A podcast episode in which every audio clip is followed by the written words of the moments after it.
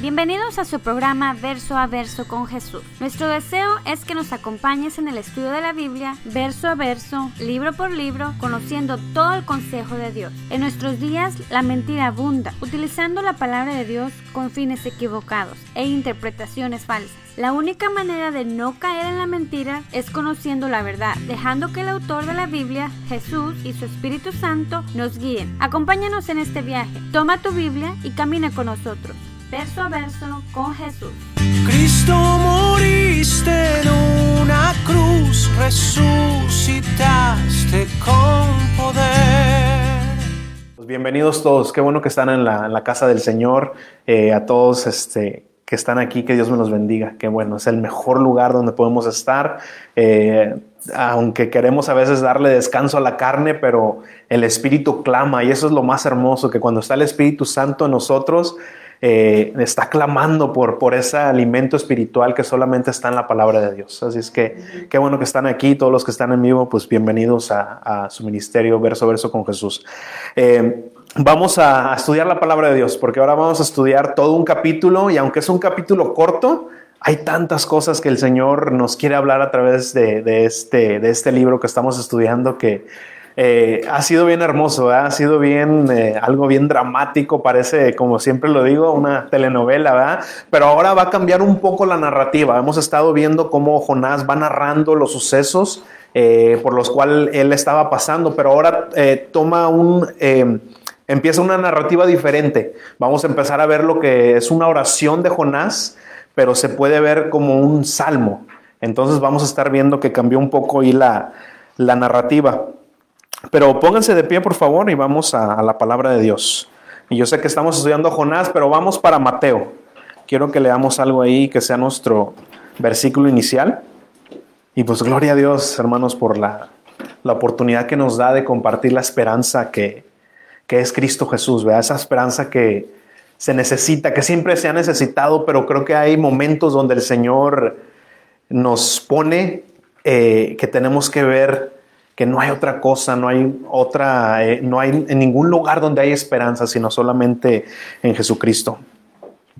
Y vamos a ver cómo esa esperanza, hermanos, que nosotros eh, predicamos, lamentablemente como buenos hombres queremos eh, encontrar la solución en otros lados, en otras personas, en, cosas que nuestro ingenio como hombres, gracias a Dios, que llegan a su fin, llega a un lugar donde dices, ¿ahora qué?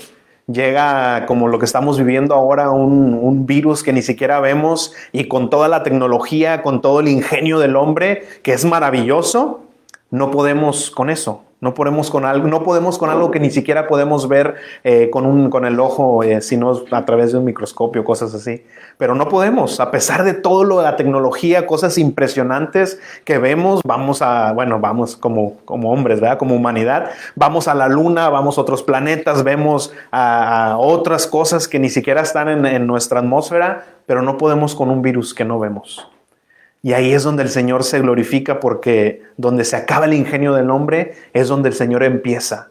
Y eso es donde muchas veces el Señor nos lleva, hermanos, a que se acabe todo nuestro ingenio, toda nuestra fuerza, para que entonces podamos ver que necesitamos del Señor. Y ya me estoy adelantando la prédica, pero vamos para Mateo, y no les dije la, la cita, ¿verdad? Mateo capítulo 12, versículo 38, por favor. Y la semana pasada nos quedamos en la escena donde los marineros, por el consejo de Jonás, lo echaron al mar, ¿verdad? Que estaba embravecido, que estaba fuerte. Y después de ese, eh, de ese suceso, el Señor paró la tormenta, ¿verdad? Y vieron estos hombres ese gran milagro, que, que, que de repente la tormenta paró. Pero hay un mayor milagro estaba por suceder y que no todos fueron eh, testigos de eso. Un mayor milagro que, pasó en la vida de Jonás. Y esa es mi oración el día de hoy, que, que el día de hoy ese gran milagro que todavía está esperando, es, todavía estamos esperando que pase en nuestras vidas, hoy pueda pasar, que hoy pueda el Señor mostrarte que ya ha pasado ese gran milagro que muchas veces estamos esperando. El título del mensaje de hoy es El pez sigue nadando. El pez sigue nadando y vamos a ver por qué sigue nadando. ¿va? El Señor nos quiere mostrar muchas cosas el día de hoy. Así es que vamos para Mateo. Y ahí habla un poco eh, el contexto de eso es cuando los fariseos se acercan a Jesucristo y le dicen, Jesús, muéstranos una, una señal, muéstranos una señal de que tú dices ser quien, quien eres. Tú estás diciendo que eres Dios, para nosotros es una blasfema, una blasfemia, pero muéstranos esa señal. Y a veces, hermano, nosotros estamos igual. Tal vez creemos que Jesús es quien dice ser, pero a veces decimos, Señor, muéstrame una señal de, de, que es cierto lo que habla la Biblia. Señor, muéstrame una señal de que es cierto que me amas. Señor, muéstrame una señal de que estás aquí. Y pedimos muchas veces señales cuando el Señor ya nos ha dado la señal más grande. Así es que vamos a leer. Recuerden que cada vez que abrimos nuestras Biblias es la palabra de Dios, así es que tomémosla como tal. Señor, honramos tu nombre al leer tu palabra. Dice Mateo capítulo 12, versículo 38, dice, entonces algunos de los escribas y los fariseos le dijeron, Maestro, deseamos ver una señal. Pero él les dijo, la generación mala y adúltera demanda una señal, pero no tendrán más señal que la del profeta, profeta Jonás. Porque así como Jonás estuvo tres días y tres noches en el vientre del gran pez, así también el Hijo del Hombre estará tres días y tres noches en el corazón de la tierra. En el juicio, los habitantes de Nínive se levantarán contra esta generación y la condenarán, porque ellos se arrepintieron por la predicación de Jonás, y he aquí alguien que es más grande que Jonás. Vamos a orar. Padre, te damos tantas gracias, Señor, por tu palabra. Gracias por tu Espíritu Santo, que es el que nos guía, Padre, siempre a ti. Siempre nos guía al arrepentimiento, nos guía a la verdad, nos guía, nos abre nuestro entendimiento y nuestro corazón para que esta palabra, Señor, no solamente quede en nuestro intelecto, solamente quede como mera información o como una fantasía, Padre, sino que tú, Señor, la haces real haces rema nuestras vidas, Señor, y te damos gracias porque necesitamos de tu ayuda, Padre, necesitamos que tú, que tu Espíritu Santo quite todo estorbo, quite cualquier cosa que quiera distraer nuestra atención, Señor, que quiera robar esa semilla. Padre, y que esa semilla que el día de hoy sea plantada en un corazón que esté listo para dar fruto para tu gloria y tu honra, Señor. Nos ponemos en tus manos y glorificamos este tiempo y que sea de tu agrado, Señor, y que seas tú controlando todo, Señor. Toma control. Te pedimos todo esto en el nombre de Jesús. Amén. Y amén. Tomen su asiento, hermanos, por favor. Lo que acabamos de leer dice que los habitantes de Nínive se levantarán contra esta generación y la condenarán. ¿Qué es lo que quiere decir eso? Porque dice Jesucristo, dijo, aquí hay alguien más grande que Jonás. Recuerdan, y lo hablamos aún en la introducción de este libro, que Jonás cuando fue a predicar a Nínive, dio un mensaje que eran, ¿cuántas palabras? Creo que cinco palabras. Hey, en 40 días va a ser destruida Nínive. Ese fue el mensaje que Jonás dio. ¿Y qué fue lo que sucedió? Vimos el gran milagro que, que toda la, ciudad se convirtió, ¿verdad? Que, que, ya les estoy dando un pequeño preview de lo que vamos a ver la semana que entra. Pero vimos cómo se convirtió toda una ciudad con cinco palabras que venían del Señor. Entonces cuando dice aquí que esa, esa generación va a condenar a, los, a nosotros, que, que, que, ahora vimos ya alguien más grande que Jonás. ¿De qué está hablando ahí? Que nosotros, no es, el mensaje que el Señor nos ha dejado no es un mensaje de cinco palabras, sino es la luz completa. El mensaje del Evangelio, eh, hemos visto por el Espíritu la, la, la señal de la cruz del Calvario. Y es lo que está diciendo aquí Jesús. Estos hombres los van a condenar. ¿Por qué? Porque ellos vieron una luz, una, tal vez una miseria de luz pero ustedes han visto todo el Evangelio, han visto la luz completa y aún así no se arrepienten. El pueblo, el pueblo de Nínive con tantito se arrepintió y nosotros tenemos todo el Evangelio y todavía estamos dudando. Señor, dame una señal. Señor, dame una señal. Por eso dice, ustedes piden una señal, generación malvada. Ustedes ya han visto todo el Evangelio, toda la luz completa y todavía piden señal. Entonces, por eso Jesús estaba diciendo eso. Pero vamos a ver qué pasó en estos tres días, ¿verdad? Tres días y tres noches que Jonás estuvo en el vientre del pez. Vamos a ver qué es lo que pasó. Vivió, murió. ¿Qué es lo que estaba haciendo eh, Jonás en el vientre del pez? Este, yo recuerdo cuando eh, yo fui maestro de escuela dominical a los niños Y, esta historia pues es, es clásica, ¿no? De, de, la escuela dominical. Y los dibujos que son para los niños, pues me acuerdo de uno que mostraba a Jonás eh, sentado en una mesa, o, bueno, sentado en una silla y con una mesa eh, en el vientre del pez con una luz. Y yo sé que es, eso es solamente para ilustrar que este hombre estaba ahí. Pero pensamos, en verdad estaba así sentado como si fuera, ¿cómo se llama? El de, el de Pinocho, ¿ah? Pinocho que estaba en el vientre también de un pez. No viene de ahí. Este, pero así pensamos muchas veces, ¿qué estaba pasando? ¿Qué estaba haciendo Jonás en el vientre del pez? Y vamos a ver eso. ¿Qué es lo que estaba haciendo? Pero quiero que vayamos un versículo antes de la historia del capítulo 2, porque ahora sí, espero que ya estén en Jonás, capítulo 2. Pero quiero que vayan, si no están ahí, vayan para allá, por favor. Jonás, capítulo 2. Recuerden, siempre dejen su dedito o algo ahí, porque es lo que estamos viendo. Eh, pero quiero que vayamos a un versículo antes que es el último versículo del capítulo 1. ¿Qué fue lo que pasó? ¿Dónde nos quedamos en nuestra trama, en nuestra historia? Dice el versículo 17 del capítulo 1, dice, pero el Señor tenía preparado un gran pez para que se tragara a Jonás, y Jonás estuvo en el vientre del pez tres días y tres noches. Y ahora sí dice el capítulo 2, dice, entonces Jonás oró al Señor su Dios desde el vientre del pez, y dijo, Señor, en mi angustia te invoqué y tú me oíste. Desde el fondo del abismo clamé a ti, y tú escuchaste mi voz. Me echaste a las profundidades del mar, y las corrientes me rodearon. Todas tus ondas y tus olas pasaron sobre mí. Hermanos, cuando nosotros nos alejamos del Señor, ya sea consciente o inconscientemente, nos vamos a dar cuenta que no era como pensábamos. Como dice ese dicho en inglés, no sé si en español también esté, que dice, the grass is not greener on the other side. Dice, pensamos que el, el pasto es más verde del otro lado. Y cuando nos alejamos del Señor, como les digo, ya sea conscientemente o inconscientemente, pensamos, es que aquí eh, en eh, en, sirviéndole al Señor, en las cosas de Dios, me siento presionado, me siento cansado, me siento frustrado, no sé, sentimos eso y como Jonás, pensamos que podemos correr de la presencia del Señor. Pensamos que si corro de la presencia del Señor, eh, va a haber un tiempo que voy a correr, pero ¿cuánto me puede seguir el Señor? Yo sé que se va a cansar, no va a estar ahí buscándome para siempre. Y pensamos que del otro lado ya no sentimos esa presión, ya no sentimos esa frustración, nos sentimos más tranquilos, ¿verdad? Como cuando estábamos en el mundo. ¿Por qué sentíamos muchas veces esa paz, entre comillas, ¿verdad? Dices, no, ¿y cuántas veces no hemos escuchado, o a lo mejor hasta nosotros mismos pensado, me iba mejor en el mundo, estaba más tranquilo, tenía menos problemas. Pero ¿por qué es eso? ¿Por qué es eso? Porque ahora estamos haciendo guerra al enemigo.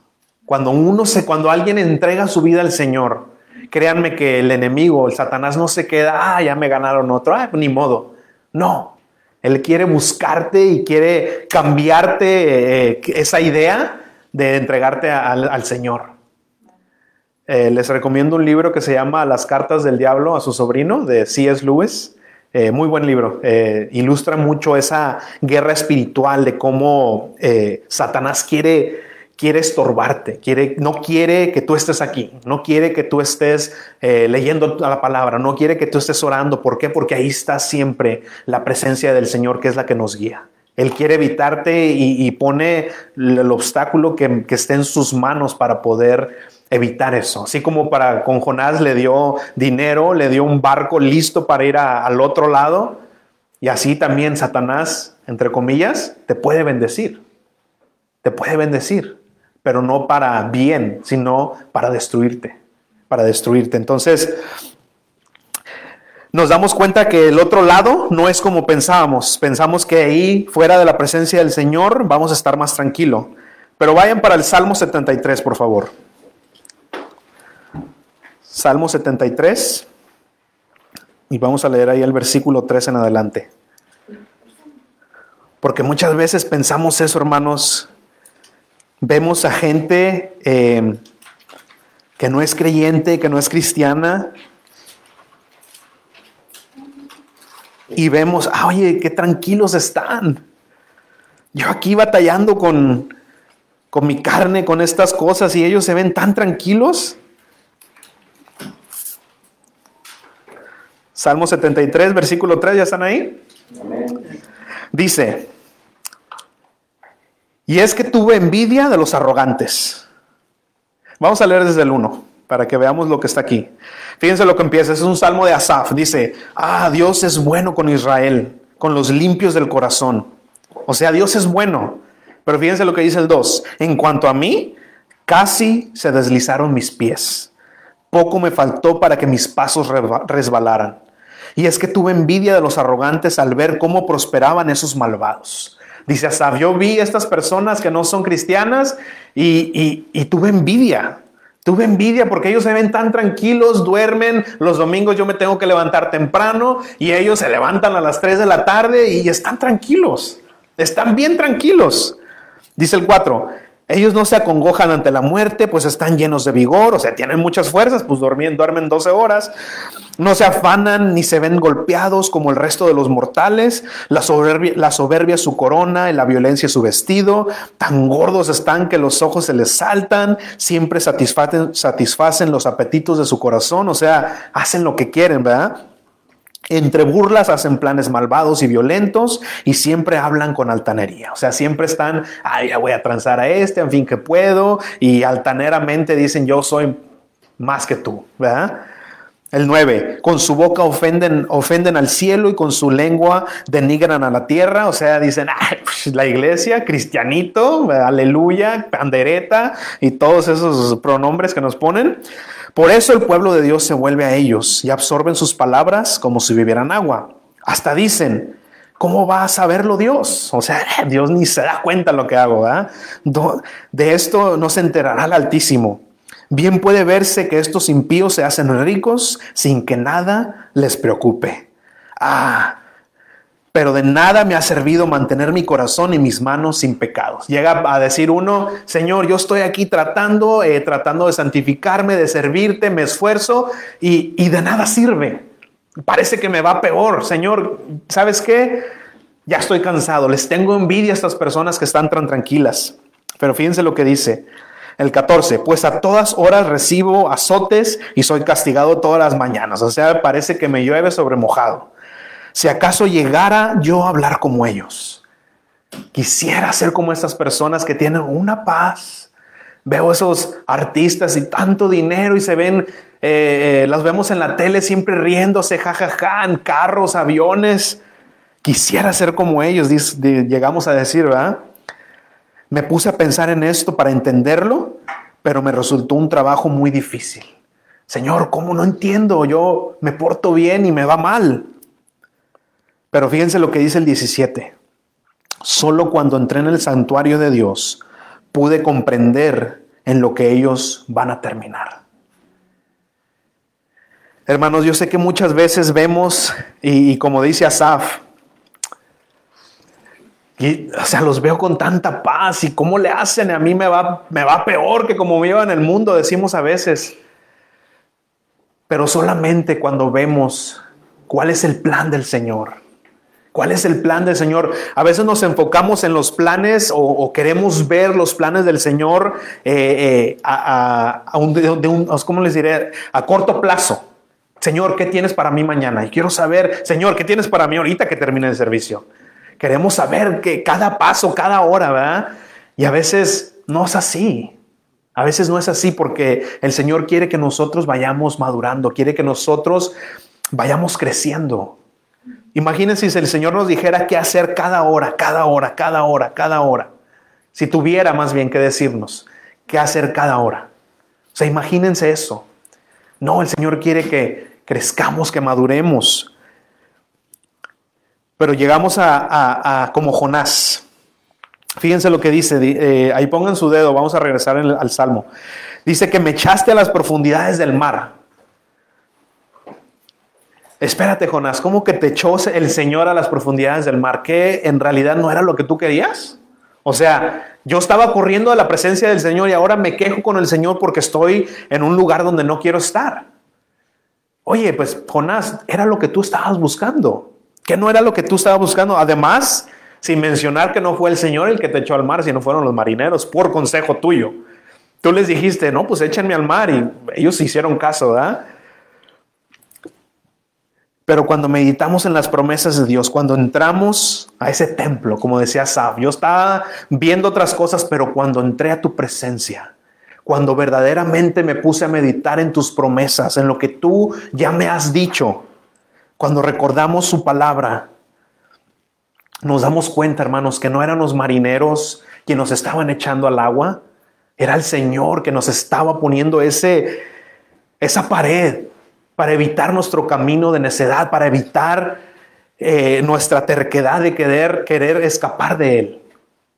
Créanme, no es que, ah, es que me está yendo mal, no, es que es el Señor que está trabajando atrás de eso. El Señor está poniendo una barrera a un camino que tal vez no es el camino que Él quiere que tomes.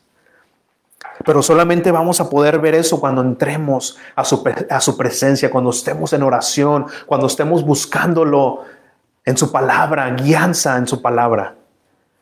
Cuando el Señor utiliza personas que nos hieren, que nos dañan, pero fue como para, fue para sacarnos de una situación que nos iba a llevar tal vez a la muerte, a un dolor más grande aún.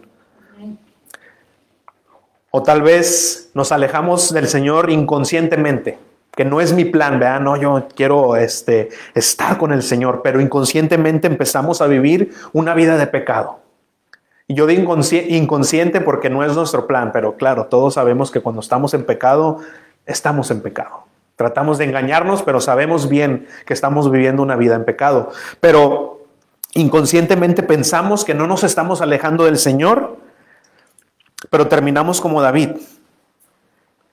que él estaba viviendo, ¿se acuerdan la historia que, les narré la semana pasada, que eh, cuando se metió con Betsabé y, y mató a su esposo, él tal vez no era su intención alejarse del Señor, pero después él narra, Señor, estuve, mis huesos se secaron, estaba viviendo una vida miserable y no era su intención apartarse del Señor, pero lo hizo.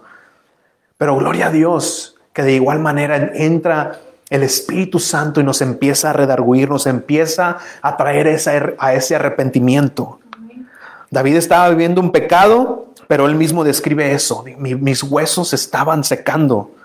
Pensaba que era feliz. Pensamos que el, pecado nos lleva a felicidad, nos, nos sentimos bien, pero por detrás, hermano, nuestro espíritu está siendo destruido. Nuestra vida está siendo destruida. Pensamos que ahí está la felicidad, pero ahí no hay nada más que muerte. Y dice el Salmo 51.10, yo se los leo, ahí apúntenlo. Este es David cuando describe lo que estaba él viviendo en el pecado con, eh, con Betsabé. Dice Salmo 51, 10, dice, Dios mío, crea en mí un corazón limpio, renueva en mí un, un espíritu de rectitud. No me despidas de tu presencia. Jonás quería escaparse de su presencia conscientemente, pero David lo hizo inconscientemente y dice, Señor, no me despidas, no me quites tu presencia, no quites de mí tu Santo Espíritu. Devuélveme el gozo de tu salvación. Devuélveme el gozo de tu salvación. Hermano, nosotros, dice la palabra de Dios, que si tú has puesto tu confianza, tu fe en el Señor Jesucristo, dice que tú eres salvo. Pero muchas veces vivimos como si no lo fuéramos. Muchas veces vivimos como si no fuéramos nosotros hijos de Dios, hijas de Dios. Pensamos que, ay, Señor, ya este, me equivoqué, Señor, yo ya sé que estoy destituido, ya sé que... Y, déjenme decirle que escapamos de la misericordia de Dios por nuestra propia voluntad, por nuestra propia voluntad. Cuando la palabra de Dios dice, ven a mí, yo quiero ponerme a cuentas contigo. Ven a mí, arrepiéntete. Si hay arrepentimiento, dice la palabra de Dios, yo no te echo fuera. Pero a veces no sé si por arrogancia, por, eh, Señor, como diciéndole, Señor, yo pequé tan, tanto que tú ni puedes conmigo ya, no puedes con mi pecado.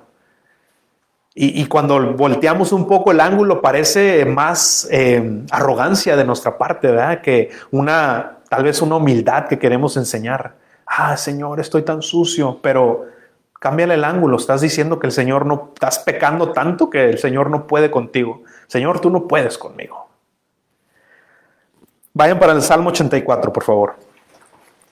Hoy vamos a estar viendo mucho los salmos. Señor me guió mucho ahí.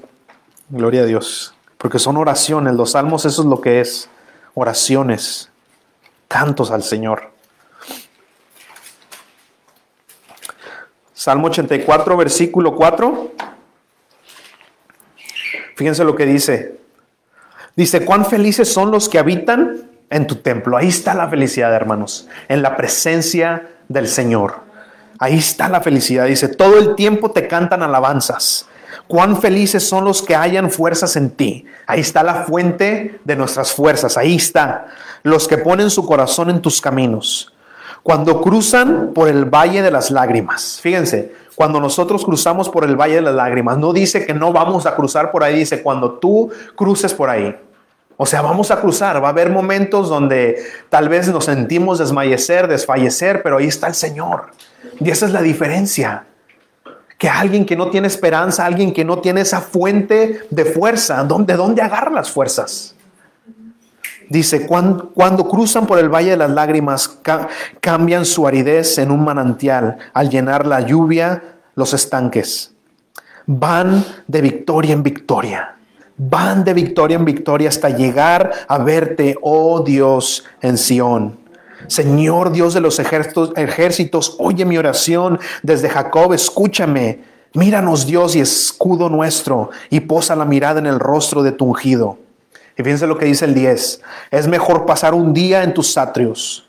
O sea, es mejor pasar un día, Señor, aunque sea afuerita de tu casa, pero estar lo más cerca posible. Señor, aunque sea fuera, Dice, es mejor estar ahí un día que vivir mil días fuera de ellos. Prefiero estar en la puerta de tu templo, oh Dios, que vivir en las mansiones de maldad. Señor, aunque sea afuerita de la iglesia, por así decirlo, Señor, aunque sea ahí, permíteme estar ahí. No dejes que me aleje. Y a veces, hermanos, hacemos eso, nos alejamos del Señor. Pero siempre que queremos pensar que podemos estar sin Dios, que podemos superar la vida, nuestros problemas sin el Señor, gloria a Dios por el Señor que no nos deja, como Jonás. Tal vez nos deja llegar al fondo, pero para que nos demos cuenta que no somos quien pensamos que somos, que no somos tan fuertes como pensamos ser fuertes, que no tenemos eh, esa habilidad o esa fuerza que nosotros llegamos a, pensar que tenemos. Como cuando, si le dijéramos a Dios, Dios, got this. Yo, yo puedo. Y dice el Señor, oh sí, you got this. Ok, ahí te va. Y para el fondo, papá. El fondo vas.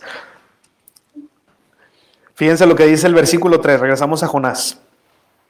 El capítulo 2. Dice el versículo 3. Y las corrientes me rodearon Todas las ondas y las olas pasaron sobre mí. No sé si ustedes han ido a la playa, pero para que las olas pasen sobre ti, ¿dónde tienes que estar? En el fondo, ¿ah? Y dice Jonás, Señor, llegué hasta el fondo. Las olas pasaron sobre mí. Dice el 4. Entonces dije, fíjense lo que dijo Jonás, me has desechado delante de tus ojos. Señor, yo sé que, que el castigo que tú me diste es correcto y me has desechado, yo sé pero también sé esto, pero todavía he de ver tu santo templo. Ahora, ¿qué será que Jonás está diciendo? Ah, Señor, yo sé que, que le hice mal, pero ah, yo sé que tú eres un Dios, no hay problema, yo sé que me perdonas. ¿Será ese lo que es, ese, esa actitud que tiene Jonás al decir esto? Yo no creo. Pero entonces, ¿por qué está diciendo, pero todavía he de ver tu santo templo? Señor, porque me he acordado Acuérdense que, que, cómo describe Jonás al Señor. Señor, yo sé que tú eres un amor, un, un, Dios lleno de amor y de misericordia. A base de eso es que Jonás puede decir, Señor, yo sé que, que, merezco el castigo, pero yo sé que eres un amor, eh, un Dios de amor y de misericordia. Y, en base a esas promesas, no a lo que yo piense, a veces pensamos que Dios, ah, sí, no hay problema, ¿verdad? Y, y, y queremos hacer a Dios a lo que nosotros pensamos. Y ahí no, ahí no está, ahí no está el ancla en la cual nos tenemos que agarrar. No, no te ancles a un Dios que tú creaste o que el Dios que te dijo tu abuelita o, no, no, no. Ancléate al Dios de la palabra, al Dios de la Biblia. A las promesas que están aquí, no a las promesas que te dice ese profeta falso que, ah, sí, Señor, te va a hacer rico. Ah, sí, amén, lo declaro. Ancléate, declara las promesas que están en la palabra de Dios, que esas son las que tienen poder, esas son las que son verdaderas. Porque es ahí donde Jonás se ancló y dijo, Señor, yo sé que me has desechado, pero todavía he de ver tu santo templo. Todavía he de ver tu santo templo. Y aquí es donde Jonás, creo yo, que muere. Porque yo sé que hay mucho debate que dice, no, es que Jonás no murió, sino que vivió tres días y tres noches. Yo la verdad creo que Jonás murió. Murió ahogado. Yo siento que llegó al... ¿Cómo llegas al fondo del mar? No estaba en una alberca de siete pies, estaba en el mar. Estoy seguro que era una profundidad eh, grande. Yo, yo, yo pienso que Jonás murió y antes de morir, Señor, me has desechado, pero he de ver tu santo templo. Ahora, ese es el momento de nosotros llegamos muchas veces a decir, Señor, ¿sabes qué? Ya mis fuerzas se han acabado, pero está la esperanza. Y cuán hermosa es esa esperanza, hermanos, de saber que la promesa de Jesús fue que así como Él fue resucitado, también nosotros vamos a ser levantados de los muertos. Hermanos, cuando nosotros estemos en ese tiempo, ya sea literalmente de muerte o en los problemas que dices tú, ya no puedo, ancléate a las promesas del Señor. Agárrate de las promesas que él, dije, que él dijo, yo te voy a llevar de victoria en victoria. Yo te voy a llevar, mis planes no son de mal, sino de bien para ti. Y empezamos a declarar lo que dice la palabra de Dios y entonces es que el Señor nos puede levantar de entre los muertos. Es donde entonces esa esperanza empieza a hacer rema nuestro corazón y empezamos a, levantarnos, a revivir, porque muchas veces nos sentimos que, Señor, ya, o sea, he perdido las fuerzas, estoy en en el fondo del mar, solamente veo las olas arriba de mí. Y fíjense lo que dice en el 5. Dice, las aguas me rodearon hasta el cuello y el abismo me envolvió. Las algas se enredaron en mi, cabeza. Las algas en el mar siempre están en el fondo. Por eso les digo que yo sé o yo siento que Jonás murió. En el fondo del mar dice ya, las algas sobre mi cabeza, las olas sobre mí, Señor, ahí quedé. Me has desechado, pero he de ver tu templo. Dice el 6, bajé hasta los cimientos de los montes, la tierra echó para siempre sus cerrojos sobre mí, pero tú, mi Señor y Dios, rescataste mi vida del sepulcro. Me gusta lo que dijo este hombre, Ironside se llama. Dice, el pecador debe aprender que no tiene fuerzas.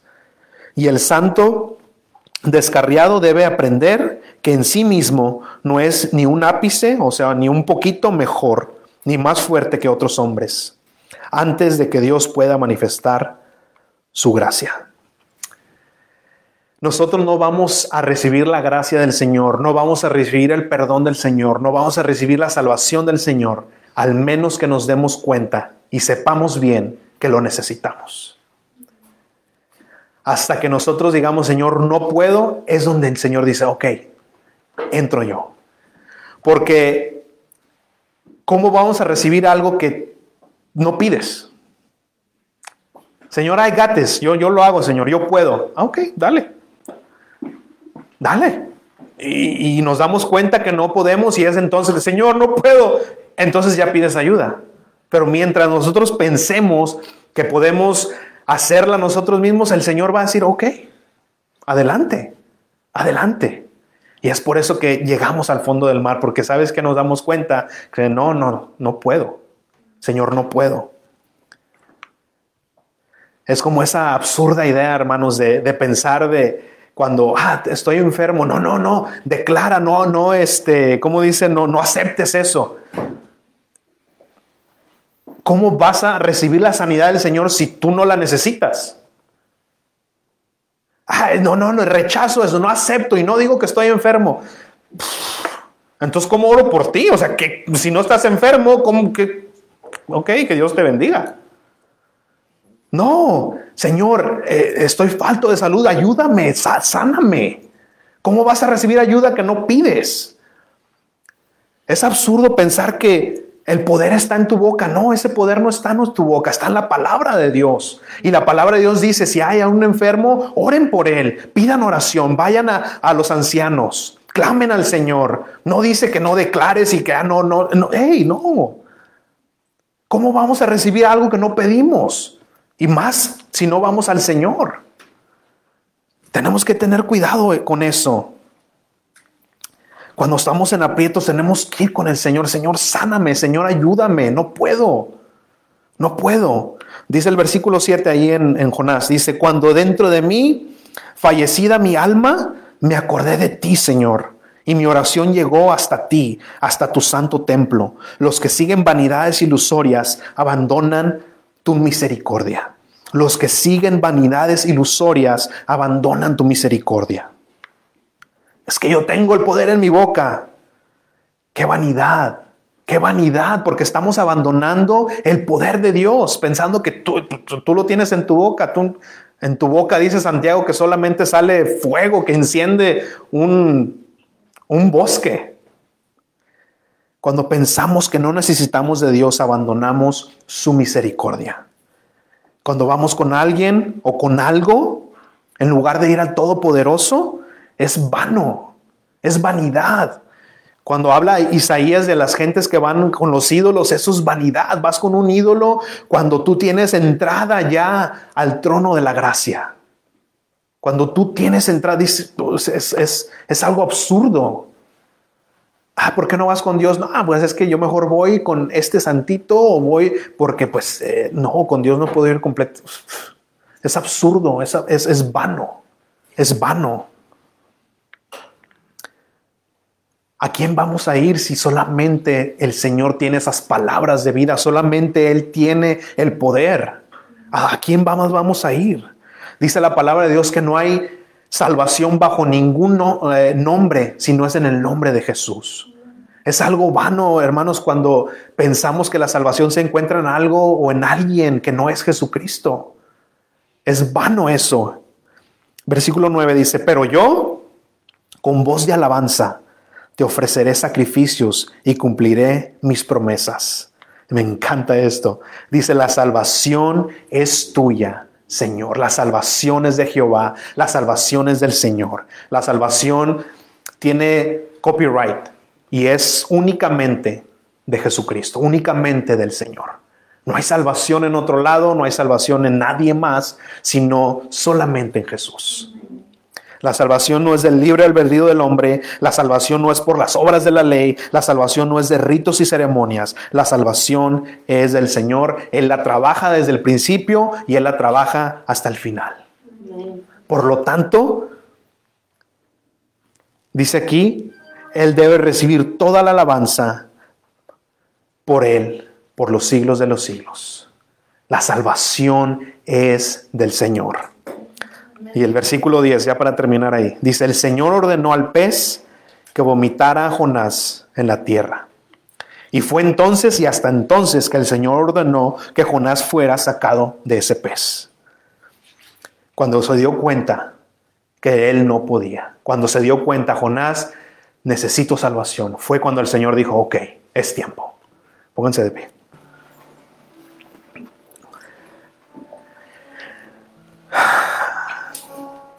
¿Qué estamos esperando? A veces nos rehusamos a entregarnos al Señor cuando nos damos cuenta que necesitamos salvación. Peleamos, rehusamos, entregar nuestra vida, eh, ser honestos con nosotros mismos y decir, Señor, no puedo. Señor, no puedo, pero intentamos por un lado, no, ahora sí, ahora sí, me levanto a duras penas y otra vez, Señor, y ahí vamos otra vez para abajo. Y así nos llevamos toda la vida rehusando la ayuda que el Señor nos quiere dar. La restauración de un pecador o de un hijo de Dios empieza cuando nosotros morimos, cuando dejamos de pelear, cuando dejamos de creer que yo lo puedo todo, cuando nos demos cuenta y somos honestos y decir, Señor, no puedo. No sé cómo está tu vida el día de hoy, pero tal vez te encuentras como Jonás. En el fondo, viendo las olas, viendo problemas tras problema y, no ves la claridad. No sé cómo estaba Jonás cuando estaba en ese vientre, de- vientre del pez. Solo podemos imaginarnos, ¿verdad? Un lugar oscuro, un lugar incómodo, sin esperanza, un lugar estático. Yo estoy seguro que no sentía si el pez se movía. Tal vez el pez estaba muerto igual que él. Le dio indigestión por comerse a Jonás. Pero tal vez sientes que tu vida está así, que, que no hay no hay prosperidad, no hay, no te mueves, estás viviendo una vida eh, que lo mismo todos los días y terminas la semana y estás así como que no hay felicidad, no, ¿para qué estoy aquí? Casi sin propósito. Pero déjame decirte algo. Así como se llama este, este mensaje, el pez sigue nadando. Tal vez tú no sientes, estás en ese eh, lugar y sientes que tu vida está estática, pero déjame decirte que el pez sigue nadando. El Señor solamente está esperando, así como esperó en Jonás. Arrepiéntete, date cuenta que no puedes sin mí. Y no va a ser hasta entonces que el Señor va a sacarte de esa vida estática, hasta que te des cuenta que sin Él no puedes. Pero se está moviendo ese pez, se está moviendo porque cuando el Señor mande, va a ser como a Jonás, que lo sacó exactamente en la voluntad del Señor. Lo, sacó exactamente donde el Señor lo había mandado desde un principio. Pero lo tuvo que encerrar ahí para que se diera cuenta que Jonás no puede hacerlo solo. Dice Isaías 43 que nosotros fuimos hechos, todos nosotros fuimos hechos para la gloria de Dios. Y mientras nosotros estemos en cualquier otro propósito que no sea la gloria de Dios, vamos a estar dentro de ese pez. Y si no llegamos al arrepentimiento, dice la palabra de Dios que Él quiere que todos lleguen al arrepentimiento. Pero si no llegamos a ese arrepentimiento de darnos cuenta que no podemos sin el Señor, vamos a estar siempre en ese vientre del pez y no sé dónde nos va a sacar. Si no se nos saca en la voluntad de Dios, ¿dónde entonces nos va a escupir? Mientras no encontremos ese principal propósito para nuestras vidas de ser hechos para la gloria de Dios, vamos a sentir siempre un asfixio, vamos a sentir siempre una infidelidad, no vamos a ser felices. Y no es de que el Señor nos quiere hacer sufrir y ahí te vas a quedar, no, Él busca que lleguemos al arrepentimiento. Lo hace por amor. Muchas veces nos manda esas tribulaciones, esas tormentas por amor. Porque al final, a veces nuestro camino, dice la palabra, que el camino del hombre a veces parece recto, pero al final nos lleva al infierno. Jonás encontró un camino de sufrimiento en la desobediencia. Y así muchas veces pasamos nosotros. Y podemos decir, sí, se lo merecía ese, se porta bien mal, pues cómo no le va a ir mal. Pero también nosotros en nuestra desobediencia merecemos el castigo. Pero adivinen que es ahí donde entra nuestro Señor Jesucristo. Porque Él caminó un camino de sufrimiento, pero no por desobediente, sino una obediencia perfecta para darnos esa justicia a ti y a mí. Jonás sufrió por su desobediencia, pero Jesús sufrió por nuestra desobediencia, por nuestra falta. Pero lo hizo por amor, lo hizo por misericordia, porque Él quiere que nosotros estemos con Él por la eternidad. Si es que hoy es el día de ponerse a cuentas, hoy es el día de entregar tu vida a Jesús. Deja, deja que Él haga de tu vida algo para su gloria. Sí, va a haber problemas, va a haber tribulación, va a haber incomodidad, pero créeme que es mejor estar un día en sus atrios que mil fuera de ellos. Vamos a orar, Padre. Te damos tantas gracias, Señor, por tu palabra que siempre nos guía a la verdad, siempre nos guía a ti, Señor. Señor, a veces pedimos señales, pero tú nos has dado ya la señal, Padre.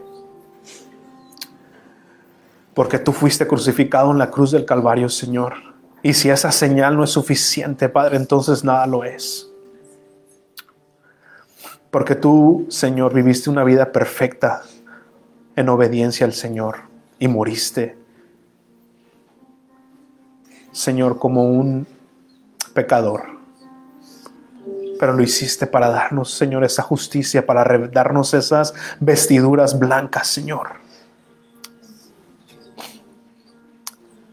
Yo te ruego, Señor, que tengas misericordia de aquellos, Padre, que no han entregado su vida a ti, Señor, y que hoy sea el día de salvación y que hoy sea el día que ellos se dan cuenta que finalmente necesitan un Salvador. Señor, para que puedan entregarse a ti. Espíritu Santo, yo te ruego que los limpies, Señor, limpia su mente, su corazón. Padre, si han perdido su identidad como hijos, como hijas de Dios, Señor, yo te ruego que restaures eso, Padre. Oh, Señor que a veces pensamos que hemos sido desechados, Señor, pero regresamos una vez a tu palabra y decimos como habló Jonás, Señor, yo he de ver tu santo templo. Restauranos, Señor, y vuélvenos a tu voluntad. Si hemos caído, si hemos perdido el rumbo, guíanos una vez más al camino de la verdad.